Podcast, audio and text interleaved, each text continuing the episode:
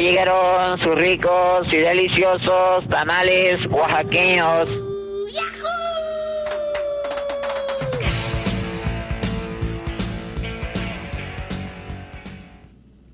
Buenas noches, guajolotes. El día de hoy tenemos algo un poco especial. Normalmente nuestros temas, a pesar de ser generales, parecen ser bastante específicos. Y pareciera que todos vamos a hablar más o menos de lo mismo y terminamos teniendo cierta agenda orgánica, por llamarlo de alguna manera. Así que esta semana decidimos tomar un tema aún más general y ver en qué resultaba. El tema de esta semana es colores. Así, así como lo escucho. Colores. Y para empezar a hablar de los colores, la doctora Lecter va a empezar su ponencia. Hola, sí, la verdad es que es un tema muy general y a todos nos quebró la cabeza un poquito en general.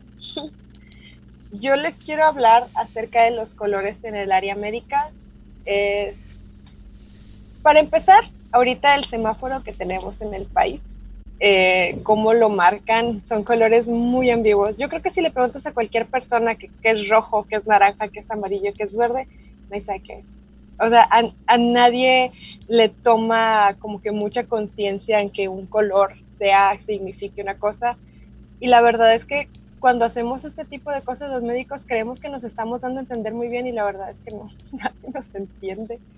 Eh, y otra cosa que les quiero hablar también del color de la bata blanca de medicina, porque es blanca. Leí un poco de historia de un lugar muy dudoso que no tenía ni una sola cita, ni siquiera tenía como una fuente, solo decía que antes las batas pues eran negras o el típico traje del médico de la del de, el típico traje de, los médicos de la era medieval que tenían este pico así bien genial y que en realidad ahí ponían flores y esencias para no oler a los enfermos o no oler la muerte de las personas que estaban.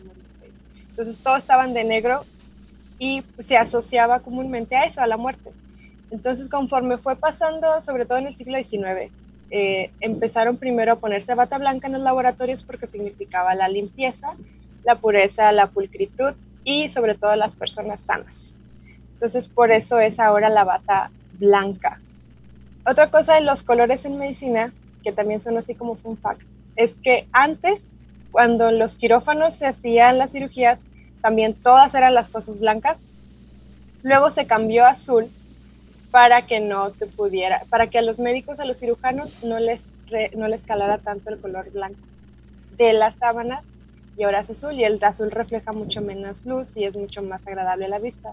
Entonces por eso ahora es esos colores azul, verde agua, son unos colores espantosos. También tienen mucho que ver qué médico, que, en qué hospitales están haciendo ese tipo de, porque creo que los del IMSS son de otro color y luego los hospitales privados y sí. Entonces eso es uno de los colores importantes en medicina. Otra cosa que también me recuerda en los colores es el triage de la medicina o eh, la secuencia de cómo van entrando, quién entra primero a consulta. Igual, otra vez rojo, naranja, amarillo, verde y aquí se agrega el azul y el azul es que te vas a esperar hasta cinco horas si no tienes una urgencia. La gente cree que porque llega primero es el primero que va a entrar, pero no. Rojo significa que tienen que atender en urgencia y son cuando están muy, muy graves. Entonces, cuando tengan una maldita gripe, no vayan a un hospital, porque los van a dejar hasta cinco horas y ahí se van a quedar esperando toda la vida. La verdad es que los colores en medicina tienen significados muy explícitos y te dicen que exactamente qué significa, pero a la mayoría de las personas en general yo creo que no les importa. El, o sea, los señalamientos y por colores no sirven para nada para la gente en general.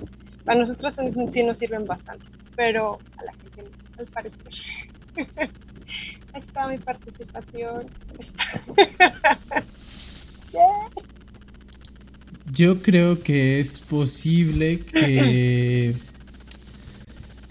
no es que la gente no le importe, sino que más bien no era para la gente. O sea, creo que si a ustedes lo están entendiendo bien, más bien los que tenían que entenderlo y por los que pusieron ese semáforo fue para los mismos médicos. Porque al final, como dices tú, la persona da en ese sentido igual y va a ser tratada cuando tenga que ser tratada. Entonces realmente no es relevante si entiende o no el triage. Sin embargo, el que sí es indispensable que lo entienda y que quizás antes del triage no funcionaba así, es el médico. Pero ahí podría decirte que eh, independientemente de ello, ok, es cierto, es un lenguaje médico, pues al fin de todo ellos lo utilizan porque ellos valoran la importancia de la razón de consulta y darle prioridad a ciertos pacientes, porque es ese punto del triaje, bueno, no sé cómo se dice, yo lo, siempre lo leo como triaje, este, porque cuando yo voy al seguro, generalmente en la parte de urgencias hay una panel, una, un aviso diciendo, eh, triaje es bla, bla, bla, y funciona para esto, y no sé qué, no sé cuándo, y bla, bla, bla, y estoy consciente que en urgencias me van a, me van a atender dependiendo el nivel, el nivel de este, problemática que sea. Por lo tanto, ayudaría si el ciudadano común supiera eh, saber cuándo ir y cuándo no ir al seguro y cuándo poder esperar ya con tu médico familiar y cuándo sí y a urgencias. A fin de sentido común, ¿no? Y volvemos al tema del lenguaje, porque en realidad es lo que hablábamos en el capítulo del lenguaje, que el lenguaje médico es tan cerrado y tan privativo que la gente en realidad no sabe. Y los médicos... Por esa misma razón utilizan un sistema tan básico como el semáforo. El semáforo, todo por lógica, sabes que el rojo es muy malo, el amarillo es medio malo y el verde es bien. Por eso utilizan un lenguaje muy, muy básico. Que lo que le está pasando es muy malo. O sea, un semáforo siempre va a ser ineficiente en torno a la sensación personal, porque así sea una pinche diarrea, si es la primera vez que tienes ese tipo de retortijón, tú estás seguro que te vas a morir. Y yo lo he sentido en una cruda, así, de que tienes una cruda que dices, güey, esto ya me estoy a punto de morirme, me voy a, tengo que ir al hospital. Y obviamente eso no es una urgencia. O sea, y me van a tratar en tres horas para que me pongan suero y salga ya bien. Por esa razón es importante que se explique que se especifica en cada cosa. Si tú estás sentadito en urgencias y no tienes nada que hacer y no estás con tu celular, te apuestas que vas a leer todos los avisos que están allá. Y entre ellos, ahí vas a ver la parte del triaje. El triaje dice, el el triaje es un trío de no sé qué, la verdad ni me acuerdo muy bien, pero recuerdo que leí una cosa de, básicamente que decía, el nivel de importancia, si vas con tu médico familiar, puede esperar, y si no te quedas alguna urgencia, esperar. A fin y mira, aún así, alguien que lo sabe, entre comillas, yo, una ciudadana común que pues usa su sentido común, a fin de todo voy a urgencia únicamente para que me den ninguna constancia y no voy a trabajar. Tristemente hablando. ¡Qué mala eres! Yo creo que el triage es muy eficiente. Por ejemplo, eh, no, no ponemos el triage, sino que el nivel de importancia, el nivel de semáforo. Aquí en Yucatán tenemos el semáforo también para los huracanes, por ejemplo. O sea, nosotros llamamos rojo, es que ya valimos queso. El amarillo estamos, hay que preparar y comprar nuestras cositas al súper. Y verde me el resto del año. sí, sí, este, pero, más allá del semáforo como objeto, o sea, la funcionalidad. Los colores de los, los colores del, semáforo. Creo que, por ejemplo, para gente que está al cuidado de personas de la tercera edad o de niños de menos de 5 años, es súper importante la existencia de algo así porque en esos grupos todo es urgencia. Porque cualquier cosa podría ser muy grave muy pronto. Entonces eso te permite que si tú eres papá ya sea primerizo o llevas ya varios, y vas al hospital, te traten a tu hijo mucho más pronto que al güey que lo balearon porque estaba en un lugar equivocado. Y eso, o sea, es parte de una ética estética capital. Porque al final, si decides tratar a los niños primero, es porque eventualmente van a ser obreros.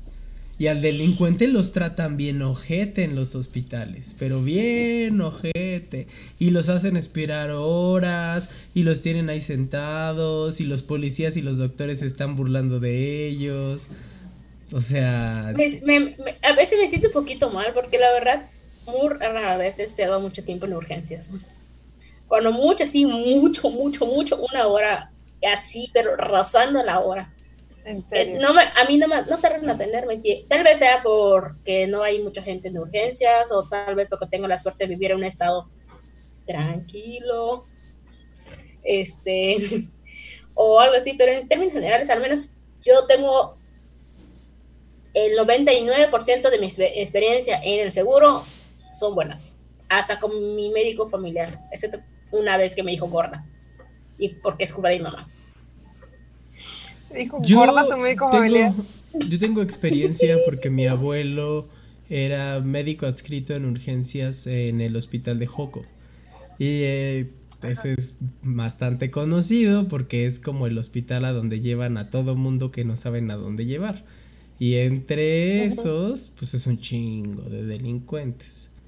Entonces, ahí entre que llegaba a estar ahí con él y luego me enseñaba las fotos que tomaba, las cosas que llegaban, o sea, el simple hecho de me voy a tomar el tiempo de tomarte la foto para que otra gente pueda ver qué pendejo estás, eso, o sea, en el círculo al que pertenecen es lo más normal y es hasta ciencia, ¿no? Porque es como, miren este hueso cómo se expuso y cómo se rompió. Es evidencia, es evidencia. La verdad es que si tomamos fotos para, para no tener solo es un registro. O sea, y sí generan un fetiche, porque por eso mucha gente el primer año se va. Porque no aguantan las prácticas y no aguantan en serio ver esas cosas. O sea, sí hay cierta perversión sexual en estar viendo las partes del cuerpo, no necesariamente un muerto, sino las partes del cuerpo que las componen. Porque, o sea, sí resulta enfermizo darte cuenta de que tienen un archivo de evidencia de todos los casos que han tratado y que en realidad se justifica de forma legal tenerlo, pero cuando tú lo estás revisando solamente por revisarlo, es claro que hay un fetiche sexual ahí. No, la verdad es que ni siquiera te da tiempo para pensar en otra cosa que no es el trabajo que tienes que hacer con, lo que te está ¿Y qué es el trabajo sino el sexo? ¿El trabajo del hospital? El cualquier trabajo, o sea, no el trabajo del hospital, el trabajo como el hecho de tu cuerpo siendo ocupado para la producción tiene que ver con la sexualidad. Ok. No entendí, me perdí, o sea, entendí el punto de que tomar fotos de ciertas fracturas, heridas, causa cierto morbo porque te causa cierto placer al verlos, al mirarlos, hasta tocarlos. Y debo confesar, creo que yo también lo haría. Este porque digo, no por nada veo este, programas a veces de asesinos seriales o, o podcasts de ese tipo, videos de ese tipo o, cosas así, porque fin de todo porque me causa, me causa un placer verlo. En caso contrario de alguien que simplemente lo, repudia y pues simplemente no lo ve. Ah, pero no entendí al final lo que intentaste dar a entender. Eh, Mauricio, es lo que ahí me perdí. Entendí el punto, pero no entendí el final. Que, o sea, hay cierto tipo de perversión necesaria para ciertos campos de trabajo. Y no es lo mismo las perversiones del pediatra o las perversiones del oftalmólogo que el que está escrito a urgencias. Y o sea, por ejemplo, me está diciendo que, digamos, un una secretaria que esté todo completamente ordenado, que es su placer, o un pediatra ver cositas bonitas de bebés con sus boquitas y sus babas. Sí, todo lo que hacemos es un diario. Entonces, cualquier forma en la que desempeñamos el trabajo que realizamos también es una proyección de lo que somos nosotros por dentro. Entonces, sí, la secretaria que es súper ordenada, pues probablemente sea porque el TOC que ya traía le permite estar bien en ese trabajo. Y eso hace que la sociedad funcione de muchas maneras. O sea, tampoco es como que esté criticando esa situación, sino que estoy. Creo que tienes que agregar ese, agregar ese punto, que no, no es una satanización lo que estás No, es una descripción. Satanización, solo es un comentario a fin del día, porque pues a la manera que lo estás expresando, pues obviamente alerta a cualquiera a que güey, ¿qué pedo? No, y está bien que entren en alerta, porque al final normalmente no nos hacemos conscientes de esas cosas. Y al entrar en alerta, pues ya dices, hey, ¿qué pedo? ¿Qué chingados está pasando, no? Y no es para hablar de nadie en específico, sino eso, que todos los trabajos pasa igual, o sea, en su propia forma. y es, es comprensible. Sí, o sea, ya es hasta esperado. Sí, porque básicamente eh, se basa en tu pasión, porque, porque vas a estar en un lugar donde no te gusta completamente. Sin embargo, y algo muy importante es que no desviamos del tema de los colores. Otra vez, como siempre. Vamos a pasar la anécdota. al final del día, lo que es que, el punto de Scarlett es la importancia de los colores en la parte de medicina, que eso, el área de medicina, que cómo ha evolucionado, porque es cierto, porque para, que, para aquel tiempo de la peste, negra, cómo eran los doctores, era completamente negro, con su, con esa cosa que no sé cómo se llama, de color negro. Este, y así es, y, y, en qué momento se cambió a colores claros, blanco, porque si piensas en medicina, piensas en doctor, vas a pensar en blanco o azul, depende, como dice, o verde, colores turquesas, este, etcétera, pero generalmente siempre vas a ver el blanco o el verde clásico. Los colores que estabas recalcando. Ah, bueno, entonces el, punto es al final del día es la estandarización de los colores para poder indicar ciertas hasta profesiones o situaciones en específico que generalmente pues en el, sentido del semáforo estamos hablando de rojo peligro amarillo este precaución ya me acuerdo que se llama precaución y el verde es este tranquilidad o libre albedrío etcétera. Al menos esos son los colores que se manejan aquí en México, claro, claramente. Yo no podría asegurarlo, pero hasta donde tengo entendido, las batas blancas médicas empiezan en la Primera Guerra Mundial para poder diferenciar a los médicos de los soldados. Igual, o sea, supongo que tiene mucho que ver con las cosas y los movimientos que estuvo Nightingale, la primera como enfermera en torno a la medicina militar y el tratamiento de los heridos militares. Bueno, sí, de, yo desconozco mucho la información sobre el tema, pero hace poquito leí algo sobre el cambio y nunca lo había pensado y creo que son algo muy sería interesante más que nada ahondar sobre ello, este, porque al fin todo, eh, imagínate del negro al blanco, que pex, este, y que va a fin de todos son extremos, ya saben que pues el blanco está aquí y el negro está acá. Pues es que era más porque se relacionaba con la muerte, o sea, el negro lo veías y era la relacionabas con la muerte, que estaba sucio, que estaba enfermo todo el tiempo. Entonces cuando... que si llegabas al doctor antes, ya iba seguro a morir, ¿no? Ya iba al doctor, ya me voy a morir inclusive utilizaban el término matasanos, o sea, nada más porque ah, los veían. No sabía eso. ¿Nunca escuchaste esa palabra? Yo así les digo. Solo conozco el tipo, llegas al seguro social y te quiten las rodillas y te pegan de COVID. Si llegas con diabetes. No, yo sí les digo. mucha risa eso. Miren, creo que antes de pasar a la anécdota, podemos cambiar un poco las cosas hoy, porque el tema está yendo hacia allá. Vamos a poner la canción de este color verde esperanza luego luego porque amo esa canción. Elsie y Scarlett están hablando más o menos de lo mismo de ciertos colores en específico. Eh, para Víctor Turner en el libro La selva de los símbolos que es eh, uno de los primeros libros sobre antropología simbólica él habla de distintas tribus africanas que investigó y en las que encontró tres colores primarios que son fundamentales para el ritual y para la cultura. y son el negro, el blanco y el rojo. Y el negro, el blanco y el rojo tienen esas connotaciones. Es la vida, la muerte y la enfermedad. También muchas veces el rojo está relacionado directamente con la menstruación y la vida y la muerte. Eh, bueno, si yo pienso en rojo, yo a pensar en pasión o en una menstruación, personalmente hablando. ah, claro, pero eso tiene que ver con la cultura hollywoodense en la que naciste inmersa. La cultura en la que estaba analizando Víctor Turner no tenía acceso a la ideación de que el rojo significaba pasión. Y al final el rojo si significa pasión es por la relación sexual que sigue teniendo el rojo menstruación. Porque no en todas las culturas implica algo sucio. Solamente implica la posibilidad de a la vida. Por eso esos tres colores están interconectados, porque no solamente tienen que ver con el color en el exterior, sino también con los fluidos humanos, con la leche, la sangre y el excremento.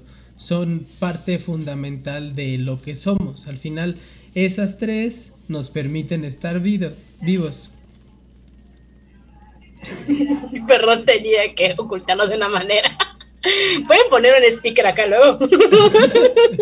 alguien se, le estaba saliendo una chichi y no me fijé. no, me caí, perdón. ya. ¿Qué chichi? Es muy gracioso verte caer, Andy. Es un efecto 4D, ya sabes, porque hasta te lo sentiste. no, ya, me caí, perdón, ya, continúa, amado. Y estos colores son importantes precisamente porque son indispensables para el proceso ritual. Un ritual, como los describe Víctor Turner en el proceso ritual, son rituales normalmente de transición, pero hay muchos tipos de transiciones. Existe el ritual de, de niña a mujer o de niño a hombre, pero también existe el ritual del matrimonio, existe el ritual de la casa, el ritual de la celebración de la comida. Hay muchos tipos de rituales porque un ritual es una serie de reglas que comparte una tribu o una comunidad que les permiten canalizar su espiritualidad. Entonces, eh, estos colores son importantes para los rituales. En una de las tribus que él investigó eh, previo al ritual de transición de los hombres, todos los chicos que iban a entrar al ritual eran cubiertos todos de negro y los acostaban en un cuarto a todos boca arriba y tenían que pretender por tres días que estaban muertos. Y después de esos tres días de estar muerto en vida, salen y son limpiados y se les untan en la cara ciertas pinturas blancas y entran al ritual donde todos son iguales y todos son parte del ritual y cuando salen eh, las pinturas son añadidas de líneas negras que les permiten ya entrar al grupo de los guerreros. Entonces lo que marcan con los colores es el trayecto de la muerte a la vida, a la muerte de nuevo, donde es un ciclo completo a partir de esos colores y que también tiene una relación con ríos, porque a lo largo del mundo hay ríos que tienen esos colores, que aparentan esos colores. Ríos en Egipto, ríos en Medio Oriente, ríos en muchas partes que pueden verse blanquecinos o más negros o algunos rojos por las cantidades de hierro que contienen. Y todas esas características naturales existentes nos permitieron configurar reglas sociales que hacían que pudiéramos coexistir, porque ese ritual, por más bárbaro que nos pudiera parecer, le daba sentido a la vida del sujeto. El sujeto ya no tenía que tener ningún tipo de crisis existencial. Él iba a ser guerrero y ya, alguien más lo decidió y está bien. Y creo que en, justamente en los colores es que hemos encontrado espacios como las banderas, como los logos de los clanes de los gamers, como las insignias de los scouts o las mismas camisolas de los scouts. Y el color entonces tiene significaciones mucho más potentes de las que, de las que solemos creer. Y por eso me gustaría continuar con una de las personas más coloridas que conozco, que es Karen. Bueno, estoy nerviosa, ¿eh? Estoy muy nerviosa por, por este... Estoy nerviosa, hoy estoy muy nerviosa. Como ya les había dicho, yo estaba muy bloqueada con este tema, no sabía de qué hablar, pensaba en tantas cosas y no, nada me gustaba. Entonces, ese día que ella estaba dispuesta a dejar de pensar en qué iba a hablar, me puse a doblar mi ropa que había recién lavado. Y entre esa ropa estaba. Le dije que estaba bien nerviosa. Entre esa ropa estaba un tejido muy, muy querido para mí. Perdón, de verdad estoy emocionada y realmente llegó como una inspiración para mí, para este tema. Se lo voy a enseñar. el bordado, el tejido. oh. Mi tejido. A ver si no me caigo otra vez. Este tejido era de la abuelita de mi mamá. Cuando mi mamá se, cuando mi abuelita se casa, se lo da a ella. Después mi abuelita se lo da a mi mamá y ahora lo tengo yo. ¿En serio? ¿Y se ve muy bien conservado? Sí, de hecho está en tela y la tela ya está rota, la verdad, este, tiene unos pocitos por aquí, ahí se ve. Sí, pero el color se ve bastante bien al fin del día. Pues es como, ¿qué detergente usan, por favor? Pásemelo. no sé qué hacían ellas para cuidarlo. Yo no sé si por eso me siento culpable, no sé si pueda tener eso que tenían ellas para poder cuidarlo como ellas lo cuidaron. Bueno, les decía que al estar tratando de pensar en qué iba a hablar, en qué iba a hablar, llegó mi abuelita de repente y me dio esa inspiración para hablar de, de colores, de nuestros colores, de lo que somos, de lo que nos forma. Me pongo a pensar de dónde vengo, de mis mezclas y de las cosas que antes me daban pena cuando era una niña, a lo mejor hoy me llenan de orgullo. Mi abuelita, la dueña de este tejido, era de la costa chica de Guerrero. Era de descendencia africana, era afrodescendiente. Era una negra hermosa de pelo chino. Y mi mamá tiene fotos de ella tiene la cabeza así de grande de sus chinos. Cuando era joven, era una negra hermosa. Ella murió en noviembre del año pasado y le extraño mucho todavía. Bueno, a lo que iba es que ella conoció a mi abuelo, que era de la tierra caliente, o sea, de punta a punta. Ella estaba en una, en una orilla del estado y mi abuelo estaba en otra orilla del estado. No sé cómo se conocieron y tuvieron a mi mami. Del lado de mi papi hay otra mezcla de muy rara. Mi abuelito es indígena de la montaña del estado de Guerrero. Es un indígena alto, moreno, de pelo cenizo. Y mi abuelita era de la tierra, una chaparrita güerita de pelo rizado. Y nació mi papi, que nació con más rasgos indígenas que, que sus otros hermanos. Y de esas mezclas tan raras, de punta a punta, que se unieron, estoy yo. Así yo. Esos son mis colores es lo que me, es lo que me llena de orgullo a mí. Yo crecí entre, entre bordados, entre tejidos, como les, les mostré, mi mamá y mi abuelita bordaban. Yo no sé bordar. Ellos toda la vida crecieron, hicieron, me hicieron ver esos bordados.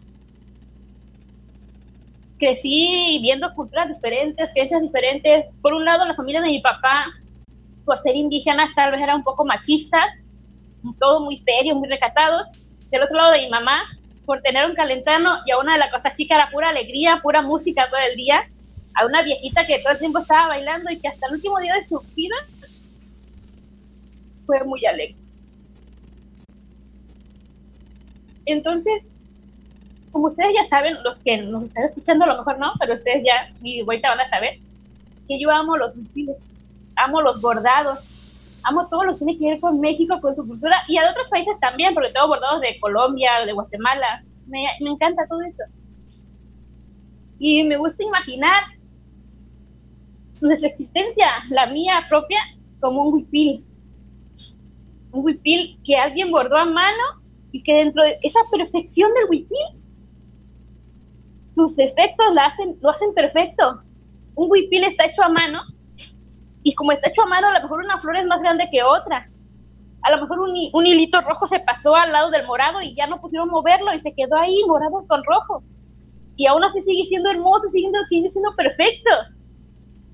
Entonces así imagino mi vida, así imagino yo que soy un huipil que alguien me bordó con sangre de la costa, con sangre de tierra caliente, con sangre de la tierra, de la montaña, y aquí estoy. ¿Me entienden? Soy un bordado, soy un huipil, estoy llena de, estoy llena de color. Y tengo defectos, si no hablo de la personalidad, que estoy segura que se pueden, um, pueden mejorar, ¿no? Y estoy tratando de mejorar. Hablo de mis defectos físicos que alguna vez me dieron pena y que ahora no me importan les voy a confesar a todos, yo tengo un defecto físico en mis pies, en los dedos de mis pies. Cuando estaba pequeña me daba pena que me vieran mis pies. Y tengo una prima así, mi tía y mi papá con el mismo defecto. Y a ellos tres les da mucha pena, a ellos nunca los vas a ver con zapatos destapados, y siempre con zapatos cerrados, botas, tenis. Y yo no, siempre ando con mis sandalias, con mis guarachitos, y me importa un cacahuate que me miren los dedos porque sé que ese, ese defecto viene de la familia de mi papá. Y fue pasar, dice mi abuelito, que él no lo tiene así, que lo tenía un tío de su abuelo. ¿Sale? Y de ahí se brincó una generación, nació mi papá, salió mi papá así, salí yo, mi prima y mi tía. Mis hijos no sé si lo vayan a tener. Sinceramente no en lo que he pensado. Ah, no sé si les vaya a dar pena o no. Yo voy a tratar de que no, porque es parte de lo que somos. Pero me he dado cuenta cuando veo paisanos indígenas que bajan acá abajo a vender sus artesanías, sus útiles, sus hamacas, se suben al transporte público y los veo y tienen los dedos como yo. O sea, ese rasgo, ese dedo, ese defecto hermoso, es de sangre indígena. ¿Entiendes? Algo que yo puedo tener y que a lo mejor nadie más va a poder tener. Amo lo que soy. Les juro que si antes me avergonzaba de algo, cuando crecí y aprendí a amar lo que soy. Díganme que soy la más afortunada de que en la calle quieran insultarme diciéndome india. Es un orgullo ser de indígena. Es un orgullo haber tenido una abuela como la que tuve, que siempre estaba bailando, que siempre estaba zapateándole, que siempre estaba haciendo groserías, porque era muy grosera mi abuelita. Pero una mujer valiente. A lo mejor no tiene nada que ver, pero ella murió de complicaciones de su hígado y una semana antes había muchos bloqueos aquí. Yo no pude ir a verla porque no dejaban pasar transporte en mi pueblo. Pues estaba en un pueblo, gente tonta, estaban quemando autobuses y no dejaban pasar a nadie. Así que yo no pude ir a verla. Pero mi mamá dice que todos estaban llorando porque la veían como estaba grave. Todos llorando, ay, Leona, Leona. Y ella, ella, cállense, de estar llorando. Ella no quería verlos llorar cuando la las iguas que la vi que iba en ambulancia para Michoacán, donde ella murió, yo también quería llorar. Y me dijo que no llorara. Se fue en ambulancia. Y ya no la vi viva. Pero estoy muy orgullosa de lo que me heredó. Ojalá yo pudiera ser la mitad de lo fuerte que ella fue. Pero de algo sí estoy segura, es de que estoy muy orgullosa de esos colores y estoy segura que no nada más yo, todos ustedes, los que me están escuchando, yo me, los imagino, yo me los imagino así. Para mí todos son hermosos. Y yo me los imagino así como wifilitos, bordados a mano con defectitos y cositas bonitas que a fin de cuentas son hermosos porque son únicos. Ningún wifil se parece, todos los wifils son diferentes porque están hechos a mano y porque están hechos con amor. Y esa es, esta es mi participación nada más y discúlpame si puse llorona, pero les juro que esta, esta inspiración, que esta musa fue mi abuelita. Llegó de repente, vi el tejido y me acordé de ella, me acordé cómo era y pensé en toda mi familia, en mi árbol, mi árbol genealógico. Dije, no manches, esos son mis colores. Esta soy yo y me amo, así como soy. Ya no me importa mostrar mis defectos a nadie. Físicos. Los del alma después, los de, no, la personalidad se puede mejorar y estoy trabajando en eso. Pero ya mis defectos físicos no me importan. Y ya, es todo. y perdón. Eso demuestra la, la, la importancia del impacto de los colores en, la, en una persona, en, en una persona. Cada cosa puede significar cosas muy diferentes. Algo, el color amarillo, el color rojo, el color naranja, el color, lo mil y un colores que hay, que de, por eso que ni siquiera conozco sus nombres. A fin de día, para Mauricio, para Scarlett, para Rodrigo, para Annie, para mí, van a significar cosas muy diferentes. A partir de mi vida, a partir de mis experiencias, a partir de, lo que conozco, de lo que no conozco. Y es muy bonito al fin del día tener un color.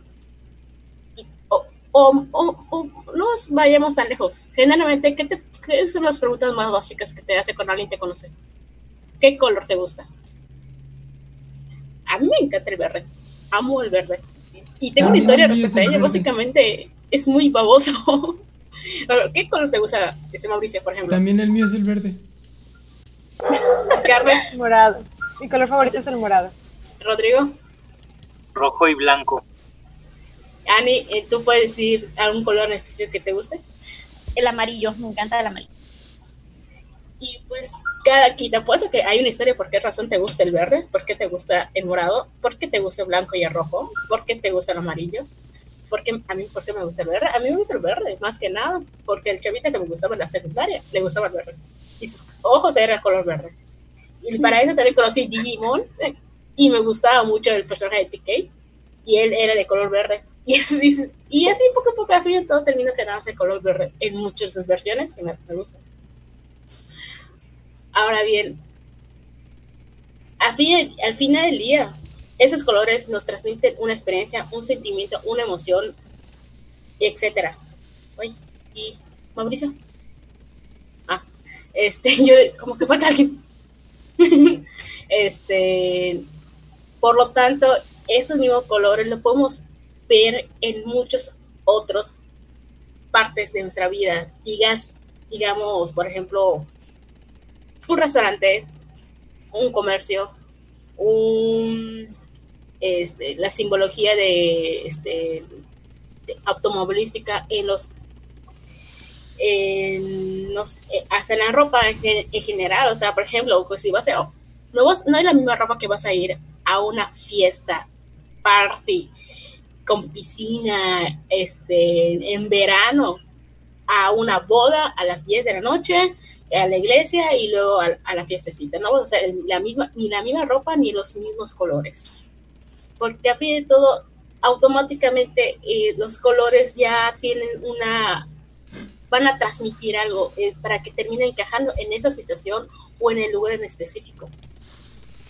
Eh, en una fiesta, aún por parte, seguramente voy a ir un vestido amarillo, que tirantitos, así todo súper guapa en una boda voy a ir en, de color, seguramente de color negro, o un moradito, o un color elegante. Cuando, piensa, cuando dicen elegantes, ¿qué colores piensan? Puede ser. Rojo. Negro. Negro. Negro, rojo, un, un moradito, un moradito oscuro. Pero no falta la grosera que va de blanco como la novia también. Ay, no. Y que, y que es, y es, interesante que le digas grosera a alguien que se viste de blanco, o sea. ¿En una boda? Porque, porque sí, porque la, porque la novia va de blanco y la única que debe estar de blanco, pues su día es la novia. Si yo como la, la novia, me molestaría mucho ver a alguien de blanco. Pero eso, y, y eso, vamos a rescatar el tema que dice Mauricio sobre los rituales, sobre la importancia de los Ajá. colores en, cier, en, en, en ciertas situaciones en específico. En ese caso, la boda se supone que al fin de todo la persona que está de blanco es porque es virgen, el cual ya puede saber que se, se, cumple. Lo niego que muchas veces se cumple. Pero el punto al fin de todo está cumpliendo la misión, el color está cumpliendo una misión de demostrar algo, está especificando algo, está ya hay una, hay una explicación al fin de todo de por qué el blanco, por qué el color negro, por qué, por qué se usan ciertos colores para ciertas cosas eso podría hablarlo eh, específicamente un mercadólogo. Algo nuevo, Eh. algo viejo, algo azul, algo prestado. Todo eso es un ritual. No es mercadotecnia. Es Ah, tradición. no, pero me O refiero sea, en el Se sentido que añade los la mercadotecnia, pero es tradición. Pero, un- pero un mercadólogo podría darnos una, eh, un- una visión más mucho más amplia respecto a cómo se utilizan los colores para algunas cosas que estas mismas cosas nos provocan emociones. Pues Nos provoca es una experiencia. el- Pues es que es, teoría del color. que debería tener. ¿Cómo? Es teoría del color. O sea, yo como diseñador y como comunicador te lo podría... Yo no soy mercadólogo y un mercadólogo probablemente no te lo puedo explicar porque ellos ven números. Un, el mercadólogo lo Publicista, que- tal vez no creo que no quise decir mercadólogo, que Sí, sí. quise- bueno, alguien de, Solo de hago la aclaración de términos porque igual mucha gente tiene esa confusión. O sea, no lo hago como para Mm. corregirte, sino Ah, porque... no, no, no sé si. Sí. Este, lo que quiero tratar de decir es que atento, las personas que, que les importa que, lo- que los colores transmiten algo, simbolizan algo, este, y lo pon- pon- y, y- y eso se va a transmitir de alguna otra manera. Eh, por ejemplo, hace ratito antes de que entremos a, a- a la transmisión, salió el tema muy curioso de cómo me siento a veces cuando voy a, a comprar he tenido pues la experiencia de trabajar en dos superes de dos cadenas importantes aquí en México, que es Chedraui y Soriana actualmente.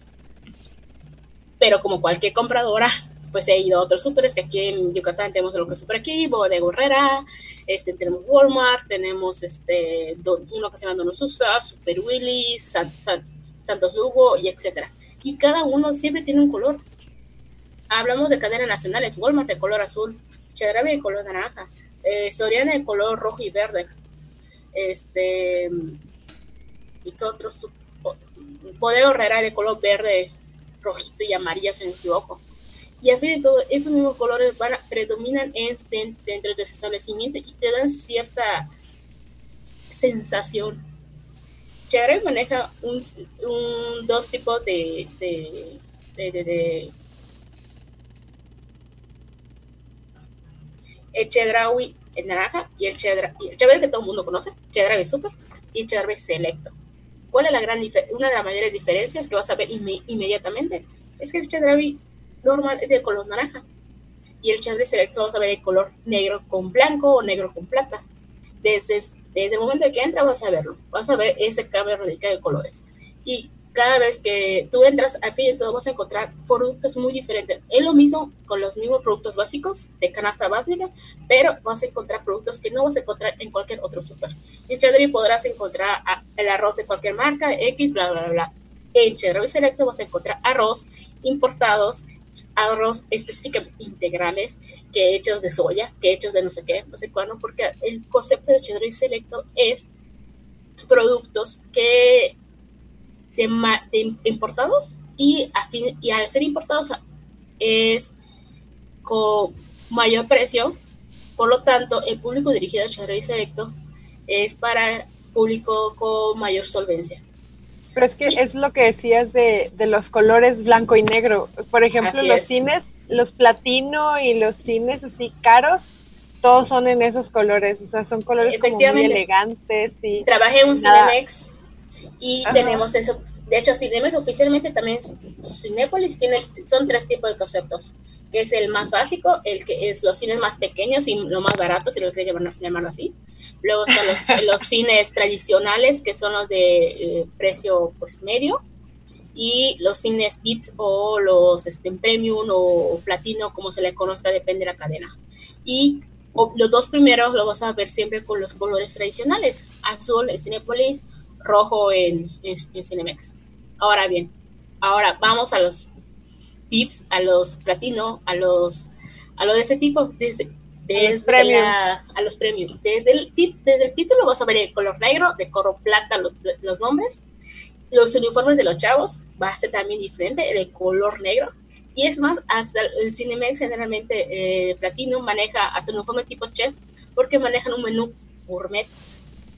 No lo mismo las palomitas, toda- la palomita de que te cuesta una canasta de 50 pesos en Cinemex tradicional a una palomita gourmet que es, venden en Cinemex Platino. Porque las palomitas son diferentes, te lo digo porque yo trabajo ahí. Las palomitas son mucho más grandes y se expanden más las gourmet a las otras tradicionales. Entonces, ¿qué es lo que está reflejando esos colores? Es la es el, el, el la diferencia de este el color, los colores que está manejando más que nada, el, el, es la, la imagen que está dando o el tipo de servicio que tú vas a esperar. ¿Están oyendo lo que yo estoy oyendo? No. ¿No escucharon? Sí, se escucha como una voz. Lo algo, una voz rara, ¿no? Sí, no. Ya me dio No, miedo. A mí también. Eh, yo estoy oscura, no mames. No, es que yo escuchó algo raro. ¿No eres tú, Mauricio? Es el capital. ¿Qué? Es el capitalismo hablando a través del micrófono. Ajá. Y yo pensando en fantasmas, ya dije, no. Güey, man. no, es que yo no sé qué es. O sea, Bueno, yo al también fin- escuché otra. Tiene todo. Ahí nos damos cuenta de la importancia de los de colores, de los, del uso de los colores en, en ciertas cosas. De- generalmente hasta los restaurantes gourmet con el mismo concepto de, no sé, Burger King, McDonald's, que son de colores brillantes, llamativos, etcétera, que hay que recordar también que muchas veces esos tipos de restaurantes de comida rápida es para, dirigido también para, para los más pequeños, este, las cajitas felices y todas esas cositas y este y porque es asequible, o sea, cualquiera puede darse el, el lujo de comprarte una hamburguesita de 30, 40 pesos, depende cómo cuesten sus, en sus ranchos. En mis ranchos manejamos cupones. Eh, Entonces, el punto es que no lo mismo este, mi hamburguesa de Burger King a una hamburguesa en un restaurante gourmet que seguramente me va a lo triple de caro. Y además, la, los colores que me va a manejar seguramente van a ser muy diferentes. Puede ser desde colores moraditos, puede ser colores negros, perfecto, son colores que tú automáticamente ya estás vinculado, que son elegantes o No son elegantes. pretencioso. Eh, no, elegante, si lo puedes llamar de elegante, yo lo digo elegante porque es la perspectiva que yo le veo. O sea, yo le Pero digo. yo a lo que elegantes. iba es que sí son elegantes, pero no son elegantes. O sea, ah, no, claro. No son ningún elegantes. color tiene una carga inherente. Todas las cargas que tienen los colores son cargas socioculturales. Hoy en Sí, día claro, pero a fin de todo son la, es la información que, hemos- que nos, han reca- nos han dado día tras día tras día y, y nos ha explotado en la cara. Y al fin del día, al fin del día como tú dices, la, la, lo que me han enseñado socio- socialmente, socia- socioculturalmente, es que para mí lo- el color negro se ha vinculado a algo elegante. Yo soy Pero por una ejemplo, presa ¿han de visto ello. el programa de Queer Eye for the Straight Guy? No. Una de las principales recomendaciones que le hacen a todas las personas a las que les hacen un cambio de look es, alguien les dijo que si se visten de negro se van a ver más flacos. Y eso no es verdad.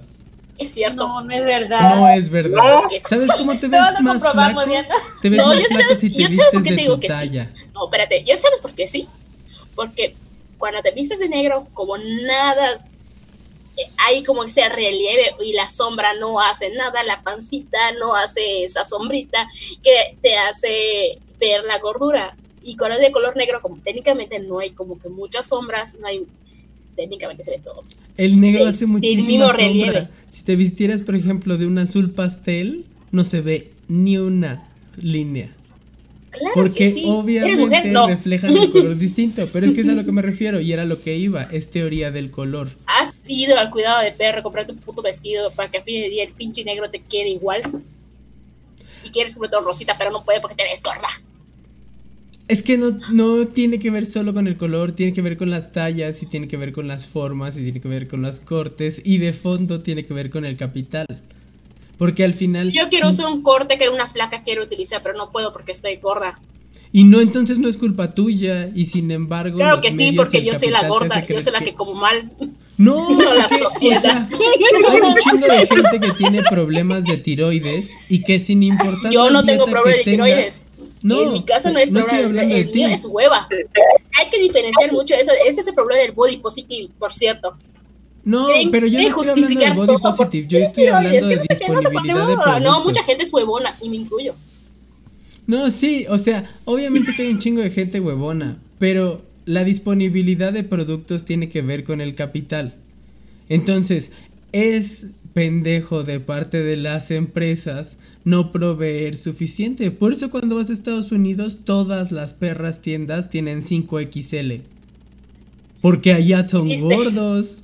Y aquí no lo hacen porque entonces trasladas el problema del vendedor al sujeto y entonces como lo trasladaste al sujeto puedes comprar saldos españoles de gente flaca a súper bajos precios y revenderlos en el mismo Zara a los precios en los que estaban originalmente allá. Pero son cosas de hace dos o tres años. Y entonces te hacen creer a ti que tú eres el problema por no entrar en sus tallas de sobras.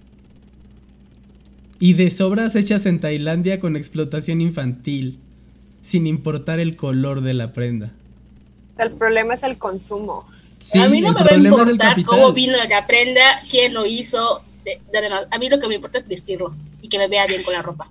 Cre- Tristemente hablando, va a ser el 99% de los pensamientos de la gente. No es Claramente cierto, la 30 importancia millones de personas no piensan como el pan. No, yo sí, a mí sí me gusta pensar en quién hizo mi ropa. Por eso, pues, O lo, sea- lo del compro. A mí me gusta Espérate. pensar en quién hizo mi ropa. Ah, no, claro. El- el- es, lo, es lo importante de la sociedad actual o de la época actual, donde ya no estamos pensando únicamente en vestirlo, sino por qué está allí, cómo llegó ahí, quién lo hizo, este y demás, y por lo tanto empieza toda esta revolución ecológica de la segunda mano, de la importancia del, del empleador, o sea, eh, mil y un temas que a fin, que a fin del día termina llegando al tema de que puedo vestirme yo como yo quiera, sin importar si estoy gorda o flaca, y la ropa no tiene ni género, ni forma, ni nada. Puedo vestirme como yo quiera, porque quiero y porque me gusta y porque me siento cómoda, y a la verga. Y entonces Y es un problema de distribución. O sea, porque sí, en lo utópico, claro que eso es a lo que la mayoría debería poder llegar, a decir me quiero vestir como quiera. Sin embargo, habemos gente como yo que tengo el pie súper chiquito y que no encuentro zapatos jamás. Porque hay zapatos de tallas de 7 para arriba o de 4 para abajo.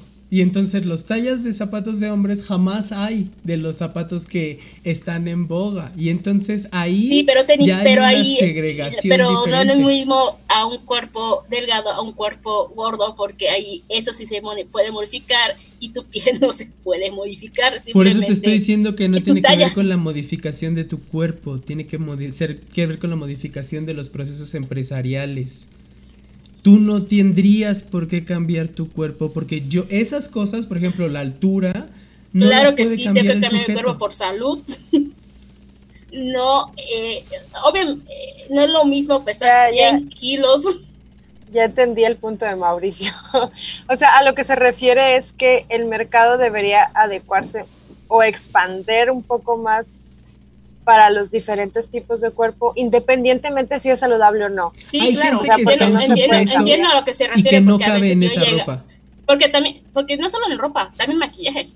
O sea, para, mí es un show encontrar un maquillaje de mi color. A pesar que estoy dentro de una test de color estándar de México.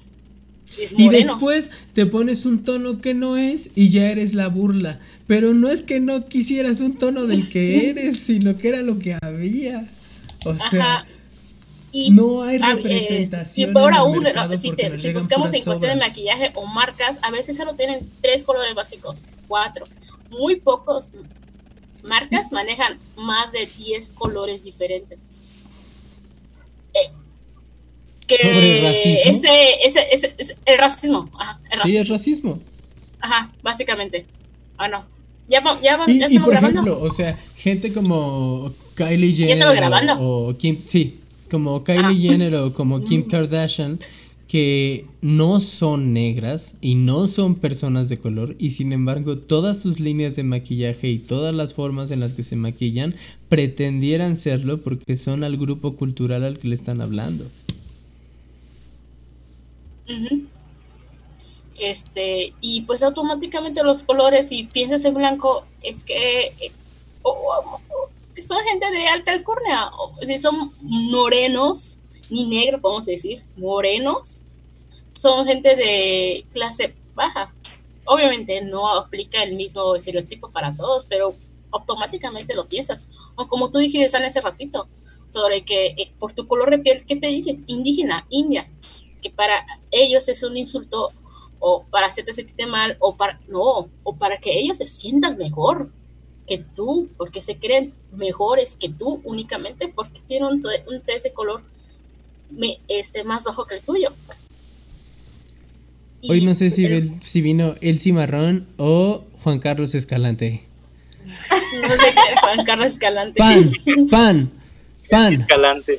¿Quieres pan? E, eso sí aplica un chorro acá en el norte, en el, en el tema del, del racismo, los colores, o sea, te das cuenta un chorro, el niño güerito, de ojos de color, siempre lo ven más así como es el que tiene más oportunidad, sobre todo en el área de medicina, hay un chorro de niños, la mayoría de los hijos de doctores son así, güeritos, bonitos, que tienen todo. Ah, y, y acá pues, la raza de sol, o sea, yo, una morenita más adentro de medicina y entrándole, echándole ganas y, y partiéndome la madre trabajando y estudiando y en la rondalla, pues para salir adelante. Entonces, es bien marcado, bien marcado el área de... Los comerciales. No, y está el otro lado cuando te conviertes en el meme, en el meme de la morenita que lo logró y el meme de la morenita que sí pudo a pesar de todas las adversidades y que tuvo que trabajar. Kof Yaritza. No, yo le decía por Scarlett, o sea, me, me refiero a, ese sentido. De, yo que trabajar, Morenita que sí pudo. Ajá, sí, sí, o sea, y lo digo porque eso que dices tú, ¿no? En el norte es mucho más marcado, porque está más cerca de Estados Unidos. O sea, ahí allá han se, se, han adaptado mucho más a ese tipo de nociones culturales. En el, en el en Guerrero, la cosa es que ahí tienes mil culturas diferentes coexistiendo. O sea, y un chingo de gente que a día de hoy estatalmente y, federalmente están completamente invisibilizados. Toda esa área afromexicana no hay ningún tipo de cobertura mediática sobre lo que les está pasando. O sea, y yo, por ejemplo, hablando de colores y hablando del el color de la situación mediática, hace unos días se puso muy de moda volver a revivir lo que le sucedió a Britney Spears para ahora convertirla en la gran mártir de el mansplaining y la cultura de los padres abusivos y no niego nada de lo que le hicieron. Te pregunto exactamente qué círculos o qué medios informativos tienes en tus tu alrededor porque no tengo ni nada más de qué hablas. Soy. Yo solo conozco a Britney Pelona y Britney Beach. No, o sea, están hablando de Free Britney. Free Britney están hablando de que desde hace como 10 años su papá tiene la custodia legal de ella porque fue declarada oficialmente loca e, e, inválida para poder tener como capacidades propias y entonces la gente está demandando que le devuelvan su libertad. Pero lo están utilizando como para decir los medios crearon esto y la destruyeron de esta forma y dijeron de esta manera, ¿no? Y a mí me llamó mucho la atención que hay un suceso mexicano que yo recuerdo vívidamente de niño y que mi recuerdo no tiene que ver con la realidad y que tiene que ver también mucho con los colores de este país y con las formas de este país. Porque hace como, ¿qué habrá sido? Como 10, 15 años que fue la primera huelga fuerte de los maestros de Oaxaca. Toda la comunicación mediática y toda la comunicación de qué fue lo que sucedió es que esos maestros huevones venían a la Ciudad de México a hacer desorden y destrozos y no permitían que la economía local se pudiera mantener y que los pobres empresarios estaban teniendo que cerrar sus oficinas porque ahí estaban estos maestros revoltosos. Y era lo único de lo que se hablaba. Y hay un documental ah, que vamos a poner en la descripción sobre qué pasó realmente en, en Oaxaca en esos momentos y sobre por qué empezó todo. Y todo empezó porque, Ani no quería hacer tarea y se fue allá. Básicamente, porque unas, unas madres. Sabrían esa referencia si vieran el, el capítulo anterior. Porque Scarlett lo logró. Unas madres oaxaqueñas se dieron cuenta de que tienen derecho y tenemos derecho a un espacio en la televisión. ¿Sabían eso? Y ellas más porque son población indígena. Y resulta que nunca se les dio ese espacio televisivo. Y entonces de repente un día una serie de madres que posiblemente espiritualmente eran las madres de esos alumnos que se pusieron hicieron la revuelta, fueron y tomaron la televisora. Y se metieron por la fuerza a tomar la televisora. Y sacaron a todo el staff y sacaron a toda la gente que trabajaba en la televisora. Y a fuerza de cómo sirve este botón y qué hace esto de aquí, empezaron a transmitir su propio programa. Y de ahí empezó todo el ¿Qué televisora problema. fue? ¿La de que transmite Teresa o la que transmite Mirada, mi, Mirada de Mujer? Mm, no, la televisora local. O sea, ninguna de las grandes. Fueron a tomar la local porque es de donde tienen derecho Ajá, por- culturalmente. Y de ahí empezaron a tomar las radios comunitarias y empezaron a tomar las radios universitarias. Un- varias radios universitarias permitieron que usaran sus instalaciones para mandar sus mensajes. Entonces empezaron a tener una organización muy fuerte porque lo que estaba pasando es que el gobernador se estaba robando todo el dinero para las escuelas. Y entonces a esos maestros que los medios tildaron de ladrones y de huevones y de que estaban haciendo a los niños perder el ciclo escolar, llevaban casi un año sin recibir sueldo. Es curioso porque la verdad yo desconocía completamente esos hechos pre, pro, durante y posteriormente a ello. Este, y yo tenía esa imagen que tú dices, que profe- los maestros oaxaqueños están haciendo huelga otra vez, perdiendo el ciclo escolar de los alumnos, son unos malitos huevones. Esa era la- realmente la, eh, la noticia, Esa la noticia. Sí, esa era la única, la única noticia. La verdad es que el, en el atolito de la semana pasada, que es el que van a ver ustedes mañana, tiempo y espacio es algo muy extraño en los podcasts. Hay examen, por, por eso hay que, hay que recordar mucho esos, esos datos. Este, hablé con, con un profesor mío que, que fue el primero en que me introdujo justo a lo que hoy en día es la guajolota, que es el pensamiento complejo. Y él fue el que me presentó ese documental. Él me, en clase lo, vimos y lo hablamos y siendo sincero yo me puse a llorar en esa clase porque yo les dije eso que acabas de decir tú, Elsie. O sea, yo estaba en exactamente en la misma situación.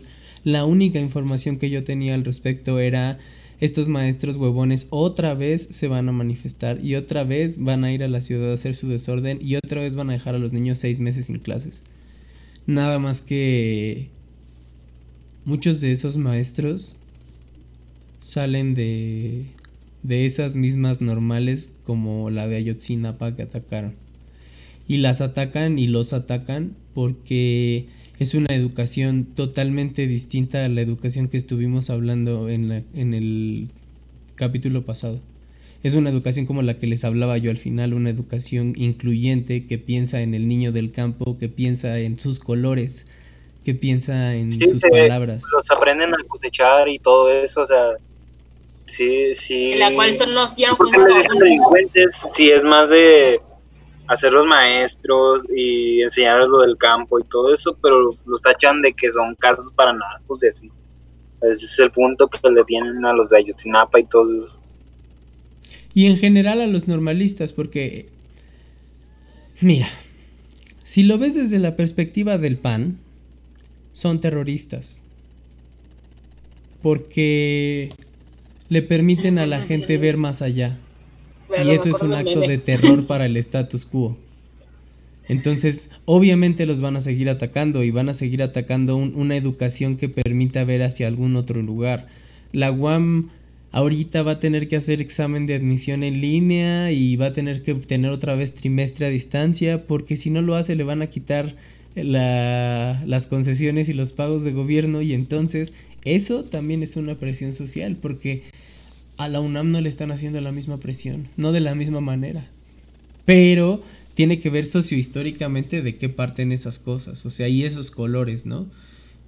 Eh, Y, güey, eso estaba hablando. Cuando piensas en las universidades, qué colores son cada universidad. Entonces, aquí, aquí en Mérida, eh, la autónoma es, se llama Wadi. Los colores de acá es dorado y azul. El uniforme, técnicamente, pues oficial, eh, o, los, o los colores que se utilizan en los uniformes de, de los equipos deportivos, es azul y dorado. Y azul y dorado, automáticamente Wadi que es una la Valle de México de color verde, si no me equivoco. Si era tecnileño de tal color. Y así efectivamente, y al fin de todos los colores ya tenemos una, aquí ya tenemos una categorización de cada color. y tú ya hablaste del color premium. ¿No te suena raro que la UNAM tenga dorado? La Wadi tiene dorado. Aquí, al menos, al menos aquí, el- Mira. el de- aquí igual. Sí, igual la universidad acá de la Autónoma de Nuevo León también es dorado con azul. Son- La UAM tiene blanco muy- y negro entrelazado porque no es una o la otra, son las dos.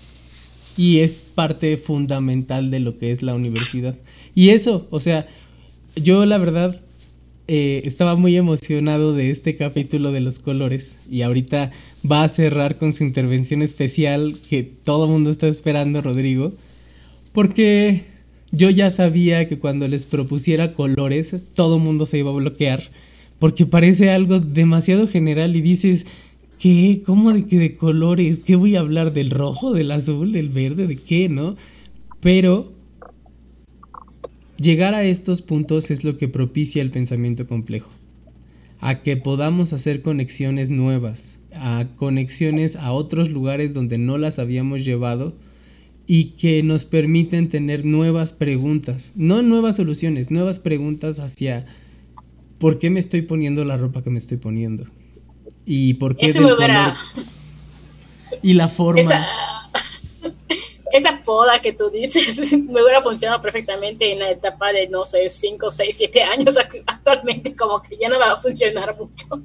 Mis neuronas ya están muy interconectadas muy feamente. Nah, solamente tienes miedo y resistencia, pero para que cualquier grupo avance, tiene que haber partes resistentes y después se van turnando. Es normal, es trabajo grupal, es Pichon Rivier. Y para cerrar, Rodrigo nos va a hablar de... No, nos va a cantar Color Esperanza. Color Esperanza. J Balvin, man. Del disco de colores de J Balvin. Salió hace como. Aparte. y ahorita, ahorita chequé y es el número uno de, de oídos en Spotify. Pero ese no es el tema. Bueno, No te voy a verificar esa información. este disco salió a finales de abril, por ahí. La neta, es- a mí sí me- se me hace un disco muy chido por el ritmo, por todo eso, por los colores en sí, que tiene mensajes. Y ahorita les voy a decir lo que tiene significado según J Balvin para cada una de las canciones y sus colores. Lo que dice J Balvin del álbum dice que es para traer esperanza, luz y, y felicidad a todas estas circunstancias de pandemia y todo eso. Que pues se le puede haber afectado porque ahorita no, no hay conciertos ni no lo pudo promocionar ni nada. Pero igual la, la arma.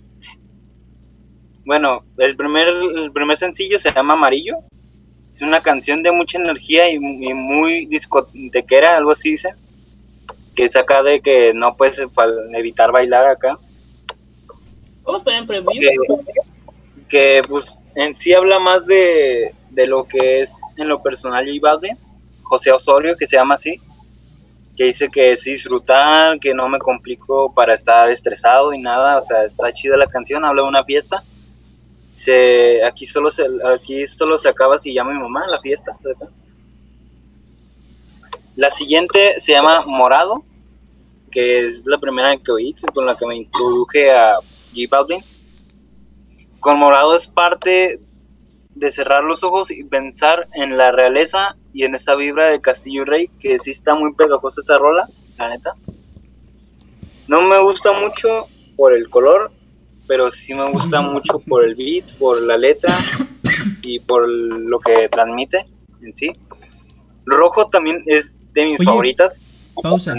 El morado históricamente sí es un color que está relacionado con la realeza. O sea, no sé muy bien el resto de los colores que está diciendo J Balvin, pero al menos acorde a historia artística de los pigmentos y el color, el morado es un pigmento muy difícil de hacer. Y entonces, por lo tanto, es un pigmento muy, muy caro. Si te fijas en casi todos los cuadros históricos de reyes, sus túnicas y sus capas son moradas. Y es por eso. Y por eso la capa de Jesucristo es roja, porque eran los pigmentos más caros. Ah, ok. Es que no sabía eso, por eso ahorita que vi que la realeza o qué, lo ahorita que me dices, pues me, me recordó al video de J Balvin, que es un castillo con acá. Ah, por fin lo entendí este video.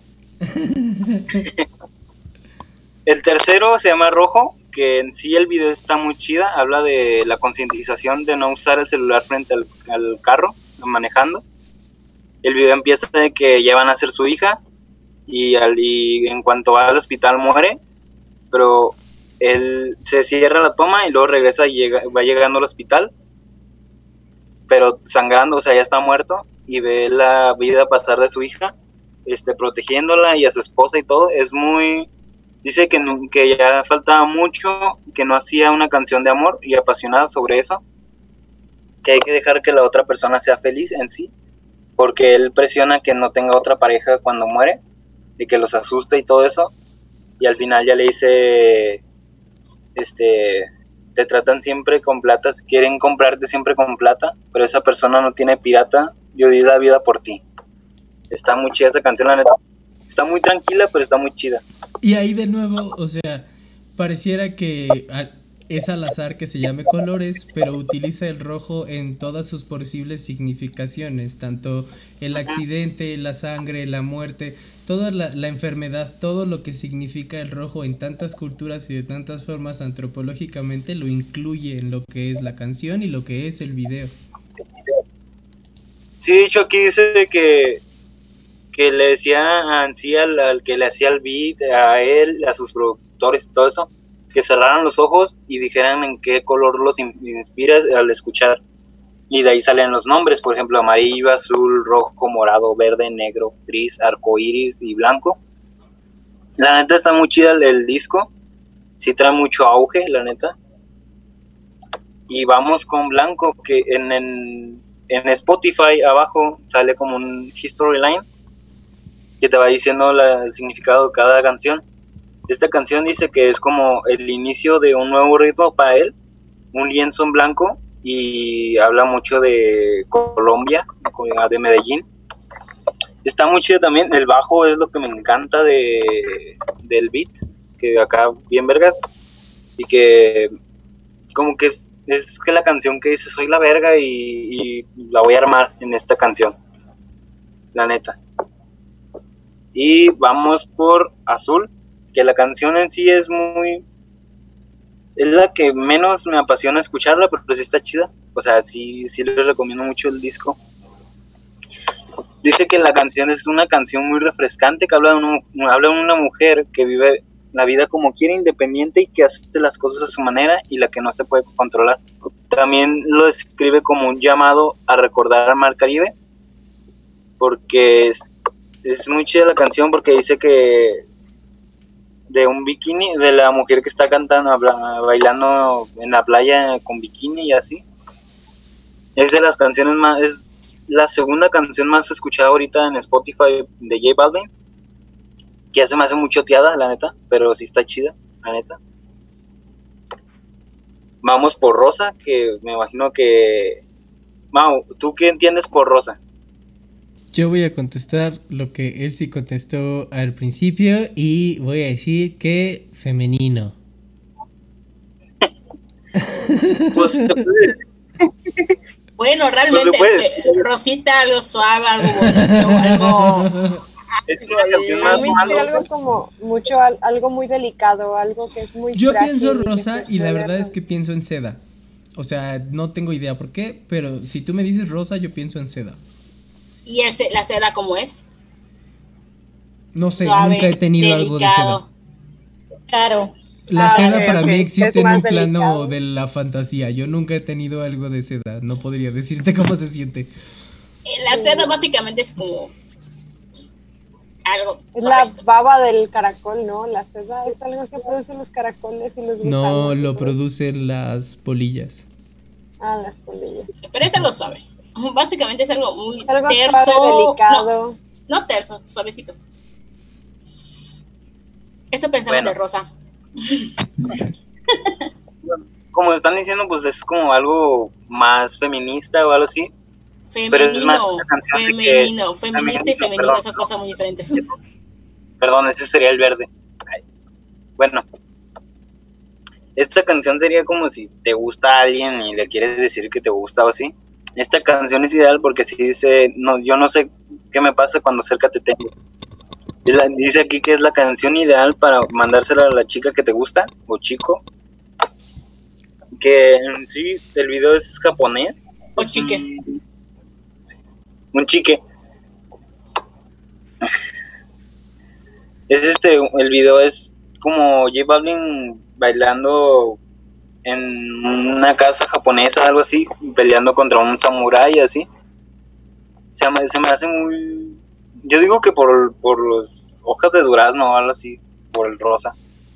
Este. Ahí yo puedo también hacer como argumentación. Los samuráis, eh, cuando tenían un adversario, no pensaban el adversario de la misma manera que vemos al enemigo en Occidente. Para nosotros el enemigo en Occidente es alguien que debe ser aniquilado. Are. eh, o, o alguien le tiene que, que ganar. Aquí en Japón el adversario es tu mejor amigo al mismo tiempo. Es tu enemigo y es tu amigo porque son necesarios mutuamente para que vayan avanzando. Entonces, por lo regular una pelea de samurái no implica una guerra como implicaría aquí en Occidente, sino implica un crecimiento, como una, un momento terapéutico entre dos hombres donde están aprendiendo el uno del otro. Peleando con sus espadas. Ajá. Tan homoerótico como se te pueda ocurrir.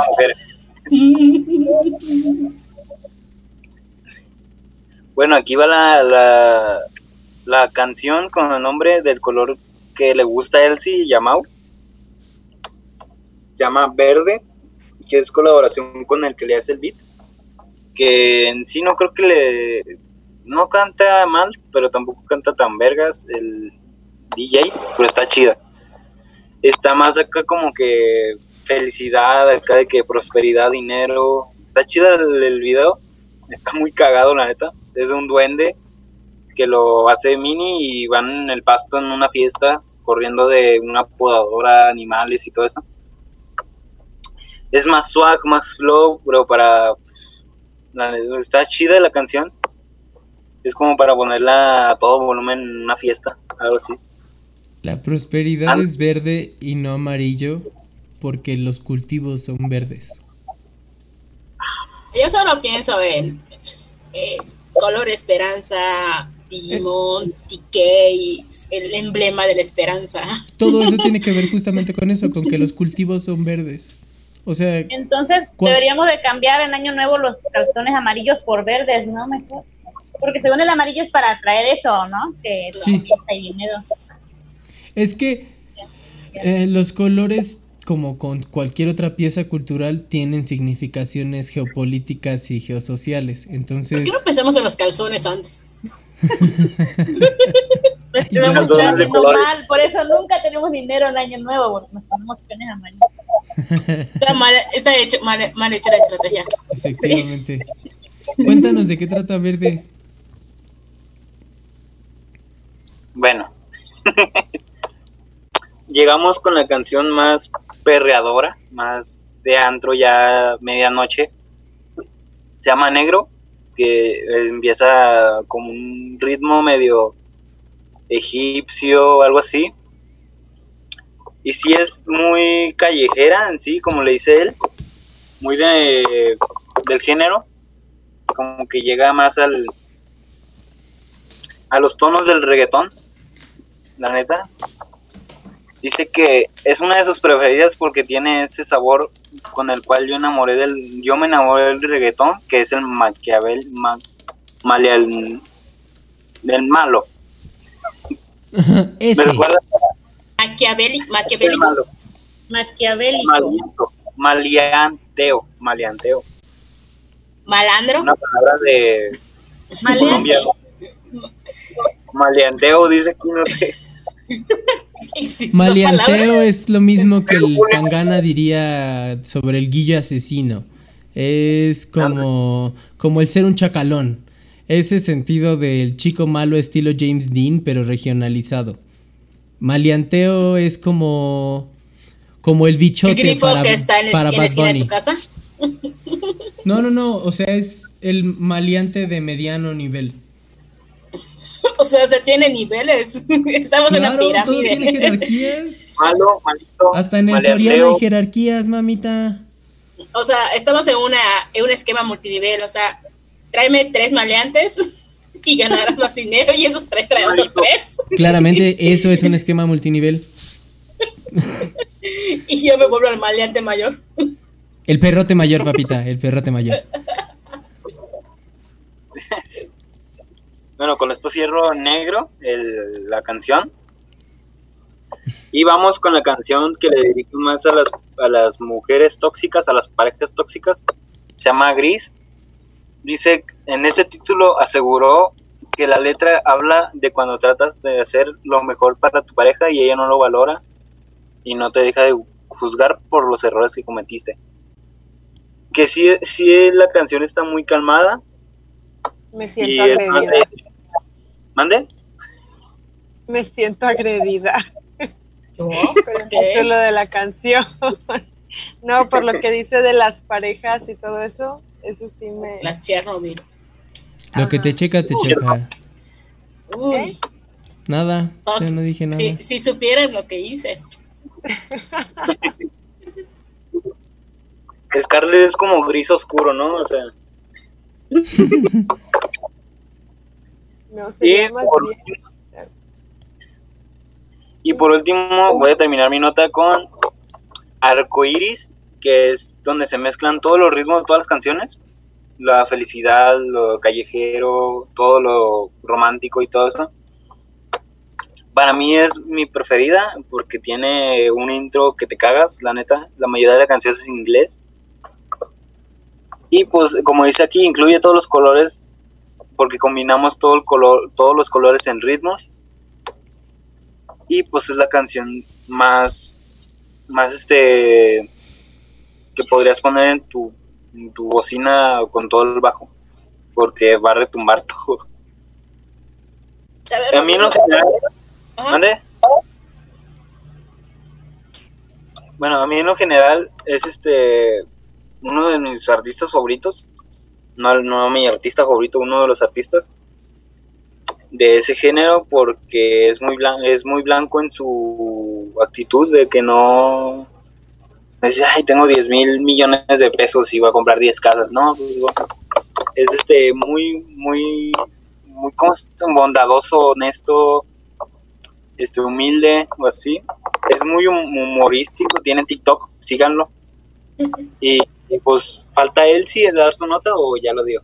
No, ya hablé, Bobby. Lo que yo ¿Ya? quería hacer mención sobre que yo hace, no sé, una semana escuché, medio escuché sobre el tema de agua, que es el nuevo soundtrack de la película Bob Esponja. Y entre los comentarios yo leí sobre el álbum de colores de J Balvin. Y en donde la expresión básicamente era, wow, lo- nuevo artista del momento con su nuevo álbum llamado Colores, con sus, con sus títulos, ¿sabes cómo se llaman? Rojo, blanco, azul, no sé qué, no sé cuándo. Con el, o sea, con, el, con la intención de burlarse de la poca creatividad de los títulos, de la poca creatividad del, del nombre del álbum, la poca creatividad en general del concepto. Y ahorita tú me estás contando que no simplemente fue al azar un color y al azar la canción, al azar el ritmo, sino que hay todo un trasfondo que al fin de todo, sea quien haya hecho la canción, sea quien haya compu- compuesto la canción, tuvo a haber pensado antes de hacerlo. La, tanto la composición del ritmo, tanto de la letra, tanto la intención de reflejar cierto tema por cada color, que el color tenga que ver con el tema. Y se me hace, y ahorita la verdad nunca lo había escuchado, más que agua, que creo que ni siquiera es el mismo, ni siquiera creo del álbum, no lo sé. Este, y nada, ahorita me da mucha curiosidad escucharlo. Y también Es que Takashi Murakami es el que hizo las portadas de los sencillos y del álbum y a mí se me hace muy significativo porque Takashi Murakami es uno de los nombres más importantes en el arte contemporáneo desde Japón. Entonces, no es como que cualquier persona hizo un- una portada para un álbum que se llame Colores así al azar y que tenga esos nombres porque sí, o sea, Takashi Murakami lleva trabajando con el color como representación simbólica la mitad de su carrera, ¿no? Y entonces cuadra, cuadra que tenga esas portadas, cuadra que tenga esos videos, cuadra que tenga los ajustes de color e, e incluso yo no sé lo suficiente de la música honestamente, pero había escuchado en algunas partes que las armonías, que el color de las armonías de las canciones empata con el color del nombre de la canción. En, mm, sí, de hecho cuando salió el álbum, este, te sale, te salía, ya salió el álbum Colores y entras y te salía como un playlist y era primero capítulo 1, amarillo, y luego te daba un intro a la canción y luego empezaba la canción, otra canción y luego te metía otra verde y luego así otras dos. Y está chido eso porque te, te introduce al disco de cómo se hizo, de qué significa, de todo eso. A mí lo que dice Elsie de, de Agua, que están burlando mucho de él y que es denigrante y todo, pues en sí, no con el simple hecho de ser reggaetón, va a ser misógino, no, no va a hablar de dinero ni nada. La canción es, es este, adecuada para, el, para la película. Tampoco no digo que, ay, soy es el mejor artista para, para haberlo puesto en la película. Pero yo digo que pues es más para el negocio de que lleguen más personas. Ahorita ya es la canción número uno de J Balvin en Spotify. Y si chida la canción, te da un reboot de, que, de cómo va a ser la película. Este. ahí por, ahí, por ahí tiene unos. ¿Cómo se llama? Va a ser mojada. ¿Mande? Va a ser mojada. Pero sí, o sea, la canción, la canción es, es, este, es, es blanca, o sea, humor blanco, no, no dice nada malo, la neta, y no, y hasta estaban contando firmas y por eso.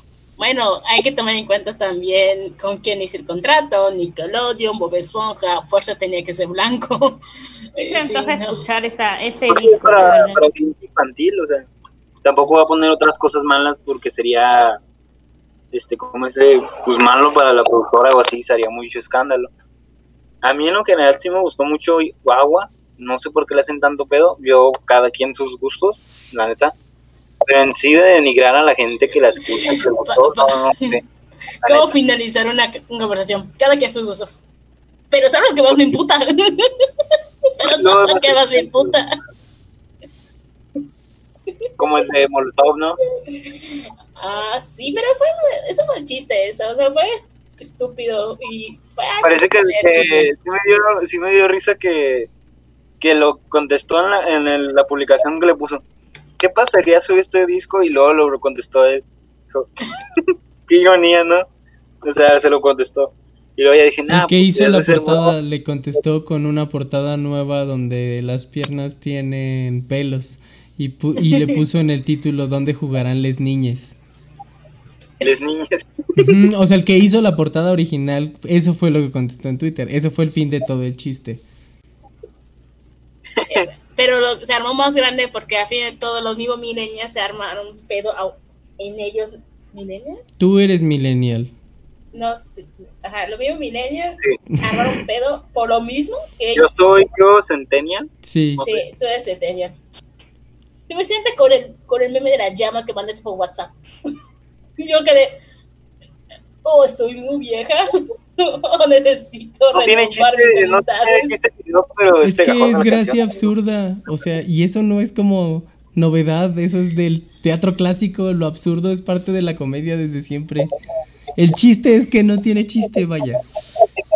Me hace más chiste. ¡Charlie! ¡Charlie! ¿Qué hiciste, Bueno, Charlie? ¿Alguien vio ese, ese video? Mi punto Hey, final Apple. es que Hey, Apple. Hey Apple. Hey Apple.